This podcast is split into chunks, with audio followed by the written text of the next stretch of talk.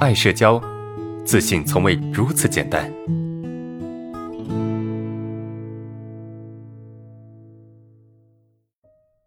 来看第一个问题，呃，老师你好，我现在注意力集中在见到人脸上，马上就变得严肃起来，像这种自然的防御没有安全感反应，好像还掺杂着不爽的情绪，我应该怎么做才能够不受它影响？啊，这个是一个表情的一个问题哈，就是这个同学他他是他什么意思呢？他就是他只要他把注意力放在别人的脸上。就他只要看别人或者关注别人，那么他就会变得严肃，对吧？就有一点点表情恐惧，就跟表情恐惧是有点像的，对不对？跟表情恐惧是有点像的。有没有同学是这样的问题呢？就是他可能有些表情的困扰啊，一旦他去看别人的表情，然后他的表情就变得紧绷和僵硬。就变得不自然，有没有？所以这个问题是关于表情的问题。然后他说他这个表情还掺杂着不爽的情绪，对吧？我应该怎么做才能够不受他影响？呃，首先你需要搞定的是什么？你需要搞定就是你内心应该知道你并不会影响别人。你你觉得你看到别人脸，你立马就严肃起来？严肃起来其实没关系的啊，严肃起来其实问题不大啊，不是一个什么特别大的问题。啊，并且你觉得这个所谓的不爽情绪，其实，在别人的，呃眼里也没有你想象中那么的强烈，对吧？为什么你感觉它很强烈呢？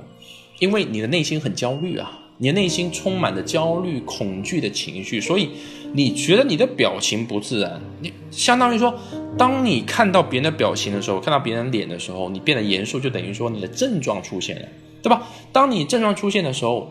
你会觉得自己的表现特别的糟糕，对吧？我的脸特别的不爽啊，不爽脸是吧？不爽脸。然后呢，啊，我的这些表情会让别人讨厌、不喜欢，这是我们的一个认知，这是我们对自己的一个看法。但实际上，这个看法是有很大的偏差的。为什么呢？原因就在于我们内心是有情绪的，但别人没有啊，对吧？别人无法去理解，别人也很难通过你那一丁点的表情反应。来给你做出一些判断，这一点同学们一定一得去改变这个认知，就是表情恐惧这种事情哈，或者表情不自然这种事情哈，其实影响的永远是自己，给别人造成的影响是非常微乎其微的，你不能说没有影响，但是影响是非常小的，影响是非常小的，好不好？这是一点，就是我们把自己对他人的影响给先搞定啊，然后我们再考虑说，哎，我们应该怎么样不受他影响？你不受他影响，一定要把这个后顾之忧给搞定，啊？什么叫后顾之忧呢？就是，哎，我我这个症状它对我造成的人际关系影响到底有多少，对吧？我这个症状要造成的一个情绪的影响有多少？如果说你给其他人造成影响是很小的，那么你的这个心才会放下来，你才能够不受他影响，对不对？而且你自己，你自己感受到这些焦虑情绪和恐惧情绪，这是症状的一个本能，这是症状给你带来的一种本能而已。就，哎，你你会有这种感觉是对的，因为你有这样这方面的症状嘛。举个简单的例子，你手受伤了，你你可能会痛，因为流血了，你会痛，会痛的话，这个痛就是你手受伤之后的症状，对吧？那你能接受它吗？你能接受你手受伤了吗？是吧？你能接受你手流血了吗？你可能无法接受，你可能可以接受，对吧？嗯，所以这个受伤对你来说影响其实并不大。